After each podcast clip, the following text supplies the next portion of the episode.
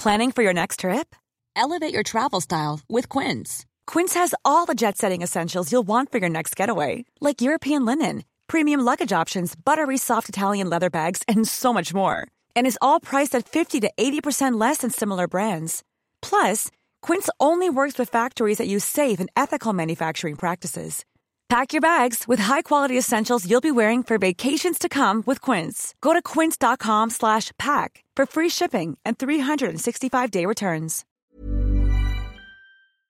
Se van acercando las vacaciones y si tienes un bebé en casa, seguro que te preocupa cómo organizar sus comidas durante los viajes, los días de playa o las salidas a la montaña.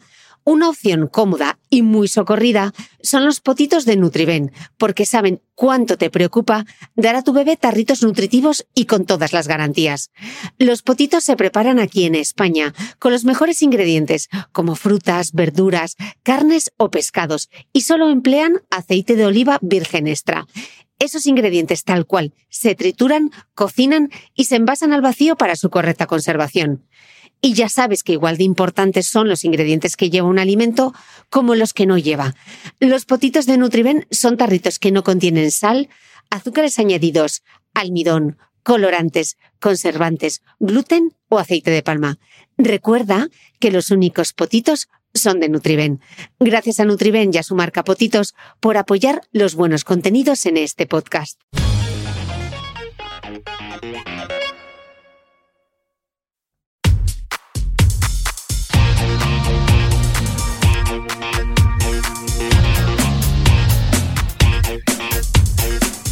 Hola, soy Cristina Mitre, periodista y autora del blog de Beauty Mail.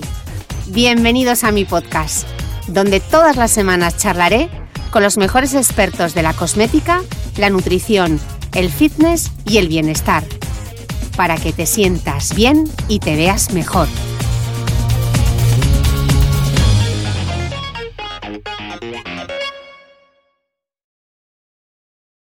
Querido escuchante, ya hemos pasado juntos más de 100 domingos. Sé que mis entrevistas te han acompañado en el coche, de camino al trabajo, en metro, en autobús o andando, en la tirada larga de los domingos, en el tedio de la plancha y esas otras faenas domésticas, en el gimnasio mientras entrenas la fuerza, porque te he insistido tanto que ya te atreves con las mancuernas. Son muchas las horas en las que este podcast ha sido la sintonía de tu vida. Y me hace muy feliz acompañarte sobre todo en este último mes, cuando este virus silencioso ha arrasado con nuestros planes y rutinas. El 7 de febrero de 2018 me presentaba así. Bienvenido al episodio cero del podcast de Cristina Mitre, tu próxima cita semanal con los mejores expertos en belleza y bienestar. Un programa dirigido, presentado y producido por mí, Cristina Mitre periodista y escritora de Espíritu Inquieto. Bueno, lo de producido lo he puesto porque quedaba como muy profesional, ¿no creéis? Cuando pensaba en cómo arrancar este episodio cero, me debatía entre hacerlo así o así. No vamos mal, Mitre. Cuatro líneas y ya te has precipitado en uno de tus famosos bucles y cuatro días más tarde estrenaba con mucha ilusión el primer episodio del podcast junto a la farmacéutica y experta en dermofarmacia Gema Herrerías. Sí, desde 2018 hablando de rutinas de belleza, alfa-hidroxiácidos, retinoides y protección solar, porque el rostro no es negociable. Hola a todos. Estoy feliz de estrenar el podcast con este esperadísimo primer episodio en el que entrevisto a la farmacéutica Gema Herrerías, una de las mejores expertas en dermofarmacia de nuestro país. He estado el fin de semana con ella en Sevilla, porque me he infiltrado en uno de los cursos de dermofarmacia que imparta profesionales del sector.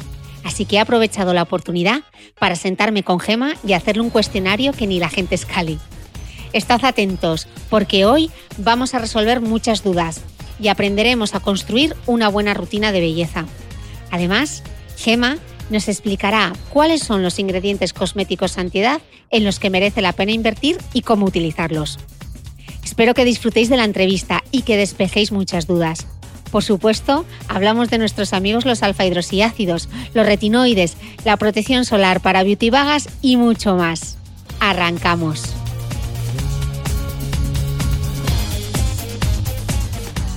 Bueno, muchas gracias Gema Herrerías por recibirme aquí en tu farmacia en A5 en Sevilla. La verdad es que estoy súper contenta de que seas mi, mi primera invitada. Desde entonces he podido viajar por toda España, entrevistando a grandes expertos, charlas en las que he aprendido literalmente de todo, desde que hay que aprovechar la parte verde del puerro hasta descubrir que el 90% de los dolores de cuello y espalda se deben a un mal funcionamiento de la musculatura. Ya sabes, no te olvides de trabajar la fuerza. Hoy he querido recoger en este podcast las 10 cosas que hemos aprendido juntos en estos 100 episodios del podcast de Cristina Mitre. Lección 1. Que ser una mujer fácil es lo más. Nos convenció de ello Patricia Ramírez en el episodio 49 titulado Vivir con Serenidad. Patri nos explicó también que la fuerza de voluntad se entrena como si fuera un bíceps y que combatir la ansiedad puede ser tan sencillo como pensar me la suda. Esta es la nueva y positiva acepción de ser una mujer fácil según Patri Psicóloga. Yo soy una mujer fácil. Digo, entiéndelo como quieras, pero fácil. fácil. O sea, yo, yo quiero relaciones con personas fáciles. O sea, no quiero estar, eh, no quiero tener una amiga que tenga que interpretar qué está pensando, ni que tenga que estar yo pensando cómo tratarla hoy por cómo se, cómo se ha levantado. Quiero cocinar fácil. O sea, no quiero hacer un puchero de dos horas de, de garbanzos. O sea, quiero meterlos en la olla a presión y hacerlo fácil. O sea, quiero hacer cosas fáciles. ¿Por qué? Porque primero creo que la facilidad nos ayuda a, vivir mucho más tranquilos, que hay gente que es tremendamente complicada, tremendamente profunda. Yo soy profunda pero fácil. Entonces, para mí, facilitarme la vida, pues antes en mi casa se compraban garrafas de agua, pues no, pues una fuente. Agua Service y trae allí, y perdón porque diga la marca, pero. Viene, fenomenal. Agua Service, ah, patrocina la patria. Exacto. Agua Service me puso una fuente y cada mes me trae cinco garrafas. Se acabó traer garrafas. O sea, en, esa serie de cosas, o sea, ¿qué, ¿qué hay en mi casa que se puede hacer más fácil? ¿Se puede comprar por internet la compra del supermercado? Pues se compra por internet. O sea, todo aquello que te la pueda facilitar, vamos a hacerlo. Pero es que hay gente, no, no a mí me gusta ir al supermercado para comprobar la diferencia de precio. Es que mira, la diferencia del tomate este con el otro, que son igual 30 céntimos, eh, es el coste que vale mi tiempo de ir al supermercado. ¿no? Entonces no valoramos muchas veces y, y nos complicamos la vida. Lección 2 que ser una mujer egoísta puede ser incluso mejor. Y no solo es bueno para una misma, también para los que nos rodean. Ima Puch, en el episodio 82, que titulamos Sostenibilidad emocional, nos explicó ¿Por qué tenemos que aprender a decir no como hacen enseguida los bebés? ¿Por qué las buenas intenciones a veces resultan fatales? ¿O por qué los cursos para líderes tienen menos sentido que los cursos para seguidores? Y volviendo al egoísmo, escucha por qué tenemos que ser más egoístas con un ejemplo que no se te olvidará nunca. Hay que hacer campaña para el egoísmo constructivo porque tiene, es una palabra el egoísmo que tiene muy mala prensa en nuestra sociedad y no sé, bueno, sí que podemos llegar a la conclusión de por qué. Y es porque desde el punto de vista moral o religioso, eh, siempre se ha escuchado que hay que pensar en el otro y el prójimo es más y hay que dar lo que tienes. Desde el punto de vista moral o religioso, probablemente es cierto, pero, pero yo no, no es mi campo, mi campo es el de las personas. Y desde el punto de vista de la supervivencia humana, es mucho más importante ser egoísta que no serlo. Por la sencilla razón de que si tú estás bien, los de tu alrededor van a estar bien. Y esto lo hemos comprobado todos. Cuando hay alguien en un grupo familiar, empresarial, de amigos, que no está bien, no, que, no permite que los que están bien lo disfruten. Con lo cual es importante que cada uno esté bien y así los de su alrededor estarán mejor. Me cuesta ¿eh? convencer en este sentido porque cuando esto lo explico en, conferencias, en, sea el país que sea, siempre hay entre los asistentes alguien que levanta el brazo y me dice, mire, disculpe, estoy de acuerdo absolutamente en todo lo que ha dicho usted hoy, menos en lo de el egoísmo, ¿no? Es decir, yo tengo unos valores, tengo una formación y no estoy de acuerdo y entonces intento convencerles, pero finalmente les pongo el ejemplo de que por lo menos todos una vez en la vida hemos cogido un avión y que em, em, todo y que los pobres sobrecargos nadie les hace nunca caso porque em, es hablan y hablan y allí ya vemos que tampoco escuchamos porque nos están hablando de cómo hemos de salvarnos en según qué situación y todo el mundo está a lo suyo. Hay un momento en el que dice, en caso de despresurización de la cabina, bajará una mascarilla con oxígeno, póngasela primero usted y después póngasela a los de alrededor. Lección 3 que la verdadera fortaleza muchas veces es mostrarse vulnerable. Quizás es el consejo más potente que nos dio Marta Redondo en el episodio 4, titulado ¿Por qué las mujeres sufren más estrés que los hombres? En menos de una hora, Marta fue capaz de hacernos ver todas esas etiquetas y muletillas que nos imponen o nos autoimponemos y que tanto daño nos hacen son los deberías, el yo llego a todo, el aprovecho para, el nosotras somos multitarea. Hay pacientes que me dicen, es que mi hijo no me puede ver así nerviosa, no me puede ver llorando, pero ¿cómo que no? Tu hijo te tiene que ver vulnerable y le tienes que explicar cómo gestionas esa vulnerabilidad te tiene que ver nerviosa, angustiada, te tiene que ver llorando, te tiene que ver sobrepasada. Y tú le explicas, esta es una reacción natural y ante esta reacción lo que hay que hacer es esto, mm. esto y esto. Eso es fundamental, igual que entre nosotros. Entonces, aún así, fíjate, el dato es aplastante. Yo no conocía ese dato. 4,4% solo pide ayuda. Es aplastante, es aplastante. Em, y la realidad es que nos hemos, ahí, ahí pasa una cosa y es que entendemos que se vive así todavía y nos hemos acostumbrado a lo que hablábamos al principio. No solo nos hemos acostumbrado, sino que lo, sino que lo hemos premiado. Entonces, ¿cómo me voy a parar a pedir ayuda? Y luego, si la idea era esa, si la idea era la de Superwoman, al final lo que tú decías, esto es un fracaso. Todavía la ansiedad se vive como un elemento de debilidad. Mm. Eh, cuando este es uno de los grandes errores, al final la persona fuerte es la persona que es capaz. la más fuerte de todas es la que es vulnerable y lo muestra sea, hay que estar muy seguro de uno mismo y ahí con la autoestima muy colocada para ser capaz de hacer explícita y mostrar a la gente mi vulnerabilidad, ¿no? Con lo cual, esta idea que tenemos de que el que es vulnerable es más débil y entonces hay que taparlo es completamente equivocada. El, que es, el que es más fuerte es el que no oculta esa vulnerabilidad y además se pone en camino para gestionarla. Eso al final es un signo de fortaleza. Lección 4. Que si nos engañaron con lo de la Superwoman, también con lo de la vulva ideal.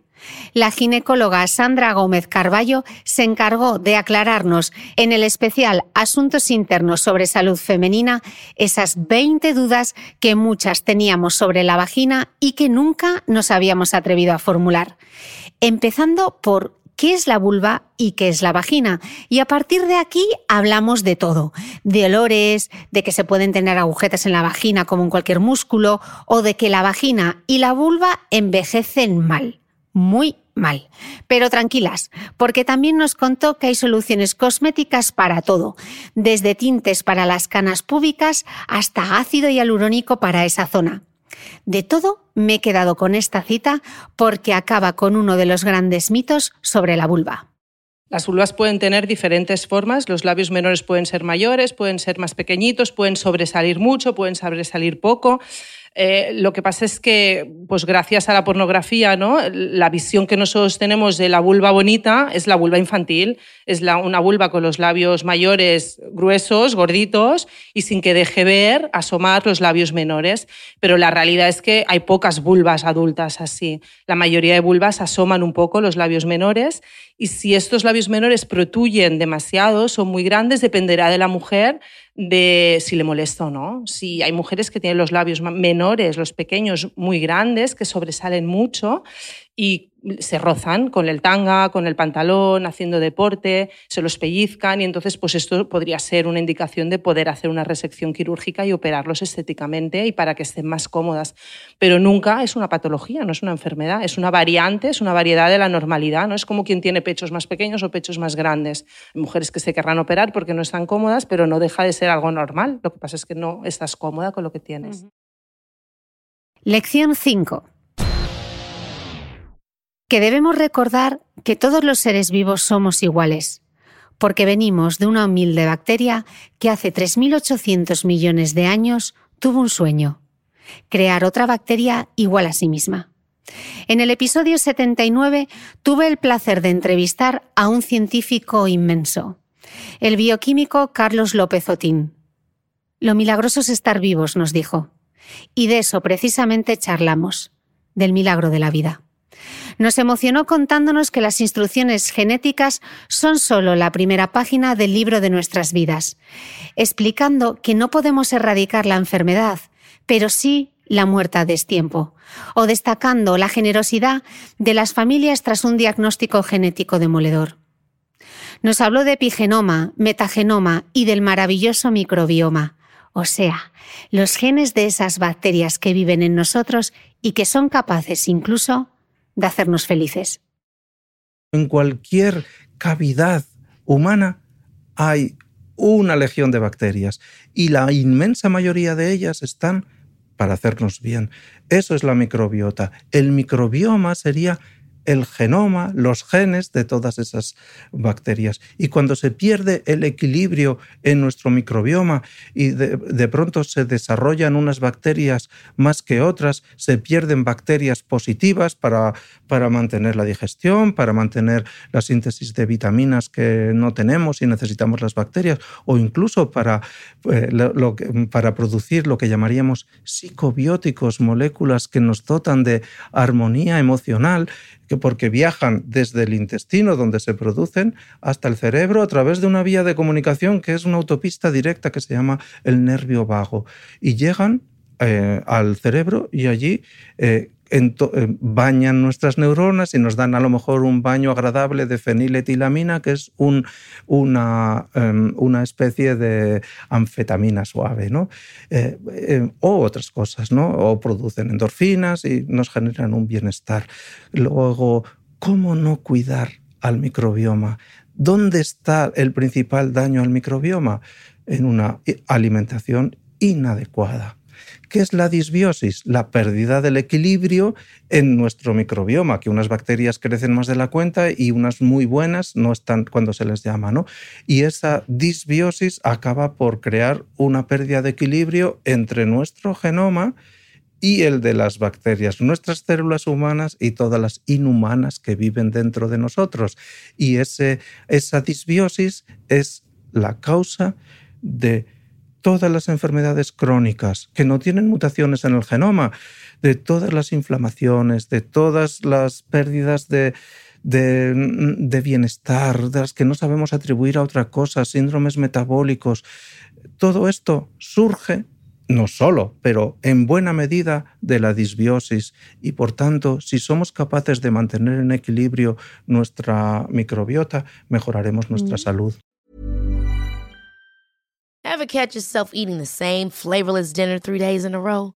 Dreaming of something better? Well, HelloFresh is your guilt-free dream come true, baby. It's me, Kiki Palmer.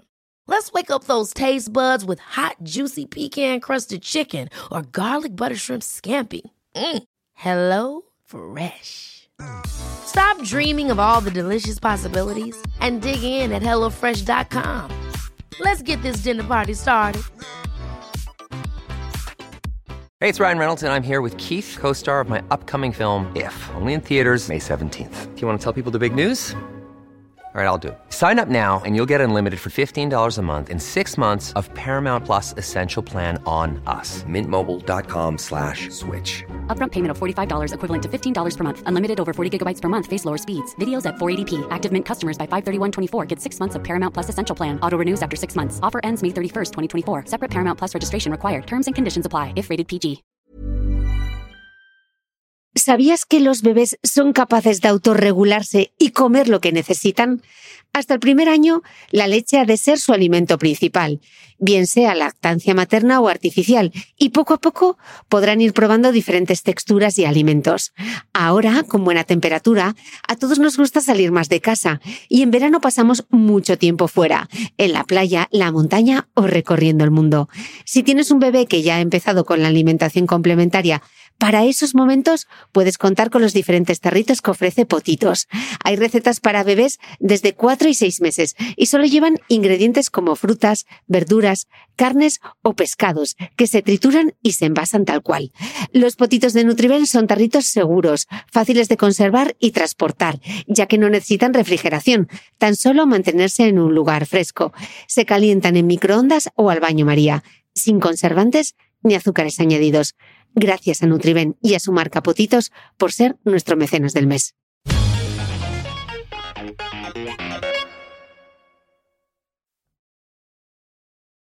Lección 6.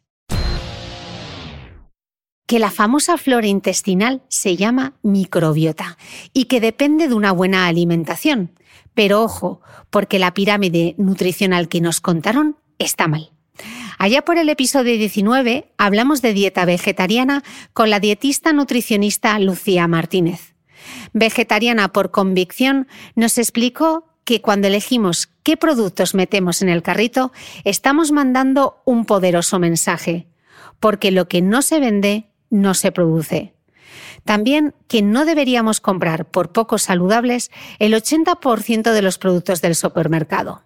Sobre la dieta vegetariana nos habló claro, Puede ser totalmente saludable y recomendable, pero también un completo desastre nutricional, y más ahora que proliferan los ultraprocesados veganos cual champiñones. ¿Por qué está mal esa pirámide nutricional que vemos colgada hasta en los comedores escolares?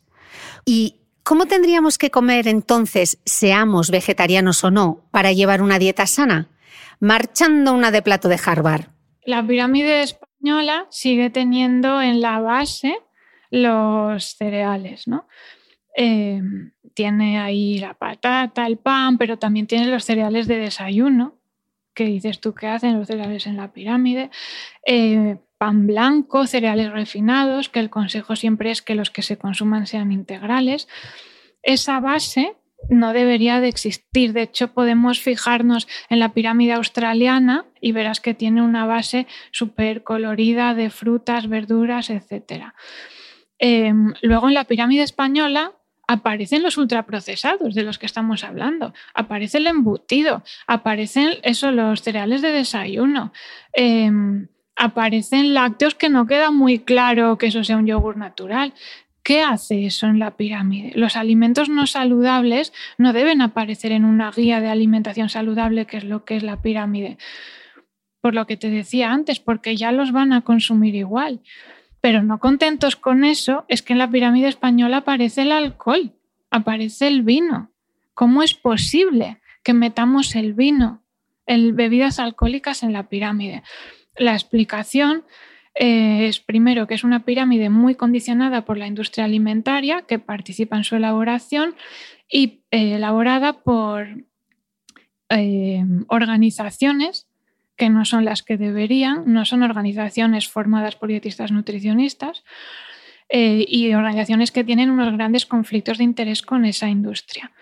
Si alguien quiere buscar una guía de alimentación rápida, visual, que le sirva y que realmente esté bien, puede poner en Google el plato de Harvard y ahí le sale. Mm, y Boticaria, Boticaria nos habló de él y también lo hablamos en otro episodio con Victoria Lozada, así que os dejaré todos los links para que pues lo veáis pues súper visual. Claro, lo escucháis ahí y ahí lo tenéis. Está en castellano, en catalán y en vasco además. Esa es una buena guía alimentaria. Hazles el resumen de qué es el plato de Harvard. Es un dibujo como pues si fuera un plato, como su propio nombre indica, y nos indica que en nuestra alimentación la mitad tienen que ser frutas y verduras. ¿Os acordáis que lo hemos dicho antes? También nos enseña cuáles son las proteínas saludables y nos las pone más o menos en un cuartito del plato cuáles son los alimentos ricos en hidratos de carbono saludables, y ahí están los integrales, las patatas, etc. También nos pone que tenemos que beber agua, nos pone las grasas saludables, entre las que está el aceite de oliva, y también nos dice, eh, con un muñequito de un señor corriendo, que tenemos que mantenernos activos. Lección 7. Que si es complicado saber qué deberíamos comer, saber qué comemos mirando la etiqueta puede ser todo un reto. Por eso, en el episodio 62, Marian García, conocida en todo Internet como Boticaria García, autora del libro El jamón de York no existe y embajadora turística de Belmonte Cuenca, vino a resolver los misterios del etiquetado nutricional, que es como titulé el episodio. ¿Por qué las etiquetas de los alimentos, en lugar de ser fáciles de entender, resultan jeroglíficos? Porque los fabricantes conocen al dedillo la legislación y no, no nos engañan, pero sí nos confunden a base de triquiñuelas y marketing. ¿Es lo mismo seguro que saludable? ¿Y natural es más sano? ¿Y qué pasa con los ultracongelados? ¿Mejor todo sin conservantes o colorantes? Y la madre de todas las preguntas. ¿Es el pasillo bio el más sano del supermercado? Puede además que este sea uno de los episodios más delirantes del podcast y cuya grabación recordaré siempre. Ecológico, bio y orgánico en la legislación, o sea, si hablamos desde el punto de vista legal, significa lo mismo. Puedes poner eco o puedes poner bio. Orgánicos que se utiliza más en, Estados Unidos. Sí, ¿vale? En el mundo anglosajón. Y ya está. Luego hay eh, que si eh, lo que se piensa, la creencia es que si lo orgánico no lleva transgénicos o lo bio no lleva pesticidas. No, la cuestión es que a los ojos de la legislación es todo igual y la realidad es que un alimento eco o bio o orgánico no está hecho con pesticidas de origen sintético ni eh, ni lleva ni tiene un origen transgénico. Son las dos cosas, pesticidas de origen sintético y transgénicos. Pero sí lleva pesticidas. Lleva pesticidas de origen natural, como la cicuta, que es natural. Quiero decir, como las piretrinas, que también son pesticidas, o como el azufre. Por ejemplo, ¿tú comes azufre? Pues no. Bueno, pues es un pesticida que puede llevar algo eco, porque si no las cosechas no salen, no salen rentables. Y con respecto a lo de no ser transgénicos, realmente en Europa es que los transgénicos hay dos cositas, con lo cual tampoco es nada que nos tenga que preocupar. En el caso de que nos preocupásemos de los transgénicos, que eso da para otro, para sí, otro preguntar, pero igual nos metemos en otro. No, pero como titular, simplemente decir mm. que no se ha demostrado en ningún caso que los transgénicos no sean eh, seguros. Y sí pueden ser una forma de eh, mejorar. Eh, pero bueno, todo esto tiene muchas aristas, hay problemas éticos y es, y es complicado y da para otro capítulo. Pero que eco y bio significa que no lleva pesticidas de origen sintético, pero no significa ni que no lleve grasa de palma. Eh, ni que no lleve, o sea... Mm, ni siquiera que sea más sostenible. Como grasa de palma, eh, no sé si hay grasa de palma bio, es que probablemente la haya, no lo sé. Sí, sí, que hay grasa de palma bio. Podría ser bio, pero, pero que puede ser grasa de palma bio. Pues Si mm. la hay, pues lleva grasa de palma. O, por ejemplo, azúcar. O sea, mm. puede llevar azúcar perfectamente. Sí, de caña de azúcar bio. Exactamente. ecológico. que saludable no tiene por qué ser en ningún caso, pero si tenemos esa percepción y simplemente lo que puede ser es que un alimento sea más sostenible, pero en realidad tampoco. siempre lo, tampoco lo es, tampoco. Tampoco porque si tú puedes comprar una quinoa bio eh, aquí o unas lentejas bio, pero que vengan de Colombia. O sea, realmente lo sostenible es lo que sea, como decimos siempre, de proximidad y de temporada. Lección 8. Que el ejercicio es importante a cualquier edad pero más según vamos cumpliendo años. ¿Sabías que a partir de los 25 años se pierde entre un 1 y un 2% de masa muscular cada década de vida? En el episodio 69, Alberto García, doctor en Ciencias de la Actividad Física y el Deporte, nos dio una clase magistral sobre el ejercicio a partir de los 40, pero gran parte de la entrevista aplica a mujeres de cualquier edad. Para vivir hay que prepararse, nos dijo. Hay que hacer ejercicio porque vamos a llegar a los 70. Ve al gimnasio, haz ejercicio. ¿Que luego corres una media maratón? Perfecto. Pero el objetivo no es ese. El objetivo es que cuando tengas 70 años vayas bien estirada por la calle, sentenció. Ya os he dicho muchas veces que no aspiro a vigilante de la playa, pero sí a abuela intrépida y que el día que por fin pueda volar de nuevo, no quiero ayuda para subir la maleta al compartimento superior del avión. porque puedo sola.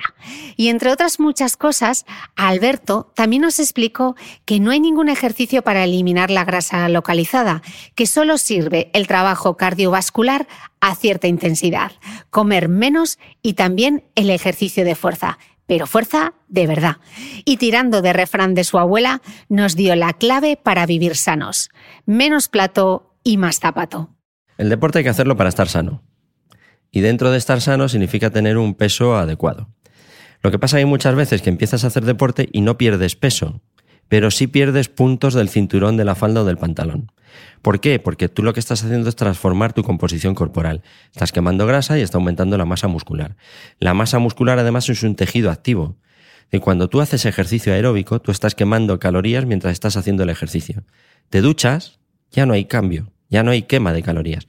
Si haces un ejercicio de fuerza en el gimnasio, con barra, con pesas, con ese, ese que os gusta tanto, cuando tú te duchas, durante dos o tres horas sigue aumentado el metabolismo, porque ese músculo, que es un tejido que es activo, necesita gastar calorías para recuperarse de ese esfuerzo. Y eso implica que va a aumentar de tamaño. Al aumentar de tamaño, el músculo pesa. Y entonces no pierdes peso, pero sí que cambia la composición corporal. De hecho, hay más de una aplicación de, pérdida de peso que lo que te dice es, pésate y hazte una foto. Y compara la foto. Porque hay veces que no pierdes peso, pero sí que pierdes, sí que ganas en definición muscular, en tono, no te, no te cuelga tanto ese pellejillo que antes te fastidiaba. Entonces, el ejercicio hay que hacerlo para estar saludable. Si además adelgazas, es evidentemente tener un peso saludable ayuda a tu salud. Pero el objetivo final de hacer ejercicio no es adelgazar. Lo que sí es verdad que si estás haciendo dieta, el hacer ejercicio ayuda a que adelgaces más rápidamente y más sanamente. Porque hacer solo dieta llega un momento que si la dieta es muy estricta, ya no, claro, llega un momento que no puedes comer menos. Pero además el metabolismo lo que hace es, tú me estás dando de comer poco, pues yo me ralentizo, con lo cual llega un momento en que tú cada vez comes menos, pero cada vez pierdes menos peso. Con lo cual te frustras, vuelves a empezar a comer y llega el efecto rebote y habías perdido 12 y ganas 14. Lección 9 que el retinol es como el ejercicio. Hay que empezar aguantar y perseverar para notar sus beneficios. La dermatóloga Cristina Eguren nos habló del ingrediente estrella en cosmética, el retinol. El capítulo 36 lo dedicamos exclusivamente a hablar de esta pequeña molécula casi mágica. Lo primero es entender que retinoides hay muchos. De entre todos, el retinol es el más popular. Refuerza la función barrera, regula la grasa, aumenta la producción de colágeno, mejora las manchas. El retinol, aunque se tolera muy bien, como explicaba Cristina, hay que acostumbrarse a la irritación que produce al principio, como convivimos con las agujetas cuando empezamos a hacer ejercicio. La clave del retinol, de los retinoides, es que son moléculas muy pequeñas y son las únicas que actúan a nivel intracelular. Todas las demás, que luego hablaremos, los alfa-hidroxiácidos, los beta-hidroxiácidos, ya no digamos las, el ácido hialurónico, son moléculas más grandes eh, y que pueden actuar a nivel extracelular, pero no entran dentro de la célula. El retinol entra dentro de la célula y consigue cambiar la forma en la que la célula trabaja. Entonces podemos activar a la célula. Eh, hacer, o sea, que si una célula la hemos vuelto perezosa o, está dañada por factores externos como el sol, el paso, eh, los años, eh, el incorrecto uso, la contaminación, el incorrecto uso de cosméticos, bueno, pues cambiarle y, activarla. Yo lo suelo comparar con el ejercicio. Y les suelo decir, mira, esto es mm, dando retinol, lo que vamos a hacer es poner a tu piel a hacer ejercicio. ¿Qué es lo que ocurre cuando empezamos a, cuando nos queremos poner en forma físicamente y empezamos a hacer ejercicio? ¿Es maravilloso? No que es que cuesta, eh, te cansas, tienes agujetas, sudas, bueno, pues eso son, es una comparación con los efectos irritativos que te va a producir el, el, retinol. ¿Qué es lo que ocurre? Si tú sigues, no abandonas a la primera de cambio, sino que sigues, en pocas semanas vas a ver que efectivamente tienes menos agujetas, tienes menos, estás menos cansada, sudas menos y empiezas a ver los, ejercicios, los beneficios positivos del, del ejercicio. ¿Quién va a necesitar? Hay veces que dicen, ya, pero yo tengo una piel muy sensible, entonces no puedo utilizar retinol. Yo esto lo pensaba así. Y mm, cuando empecé a utilizar eh, la línea de Zoe Skin Health y me fui a Beverly Hills a rotar con el dermatólogo que la, que la desarrolló, bueno, pues cambiaron muchos de mis conceptos de cómo abordar eh, ciertas patologías y eh, cómo utilizar la cosmética dermatológica.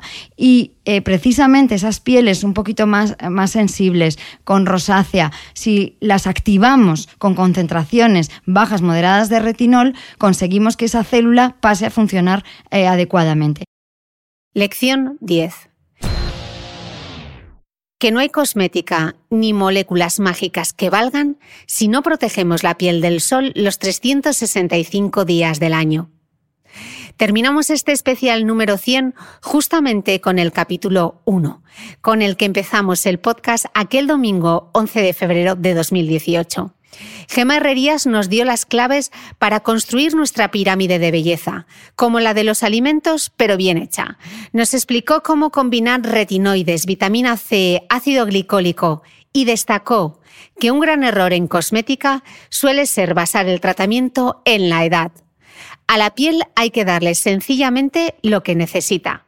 Una chica de 25 o una mujer de 50 pueden tener el mismo tratamiento, decía Gema. Y por supuesto, tengas la edad que tengas, protégete del sol. No tiene ningún sentido eh, invertir en una rutina de cuidado de la piel si no vas a protegerla. Mm, además, no se hace de la manera correcta porque si tú a las 7 de la mañana aplicas un protector solar 50 o al menos de 30 en zonas urbanas, mm, no estás protegida. Es que al mediodía tienes que volver a renovar la aplicación del protector solar y aquí falla mucha gente. Ni aplican la cantidad suficiente ni lo renuevan. Y usar una base de maquillaje con una protección de 15 no es suficiente. Ponte debajo un 50 y si quieres encima te pones un maquillaje con 15 y a lo largo de la jornada, para no volver a poner la crema encima del maquillaje, que entiendo que es incómodo, existen unas brumas maravillosas que se venden en la farmacia con protección solar que la vaporizas encima de tu base de maquillaje y vuelves a tener en zonas urbanas el maquillaje otra vez en, para la zona central del día, al mediodía o incluso a las 5 de la tarde la puedes volver a renovar. Ya a partir de las 6 de la tarde en la ciudad no es necesario, pero desde las 12 de la mañana hasta las 5 de la tarde es importantísimo renovar la protección solar. Gracias a todos por estos 100 domingos juntos, por vuestras estrellas y reseñas en iTunes, por recomendar y compartir mi podcast. Gracias a todos los expertos que me han regalado su tiempo y su conocimiento. Y gracias a José, Pedro y Concha por acompañarme en esta aventura. Por otros 100 domingos juntos. No olvides que todas las notas de este capítulo están en mi blog de beautymail.es. Además, si no quieres perderte ningún capítulo del podcast de Cristina Mitre, suscríbete a thebeautymail.es y a cualquiera de las aplicaciones en las que puedes escuchar mi podcast, como Spreaker, Apple Podcast, Spotify, Evox y YouTube. Solo tienes que buscar el podcast de Cristina Mitre y darle a suscribir. Y un último favor, si entras en iTunes y me dejas un comentario y además me regalas unas estrellas, ayudas a que este podcast tenga cada vez más visibilidad y pueda seguir creciendo. Te espero el próximo domingo con una nueva entrega del podcast de Cristina Mitre.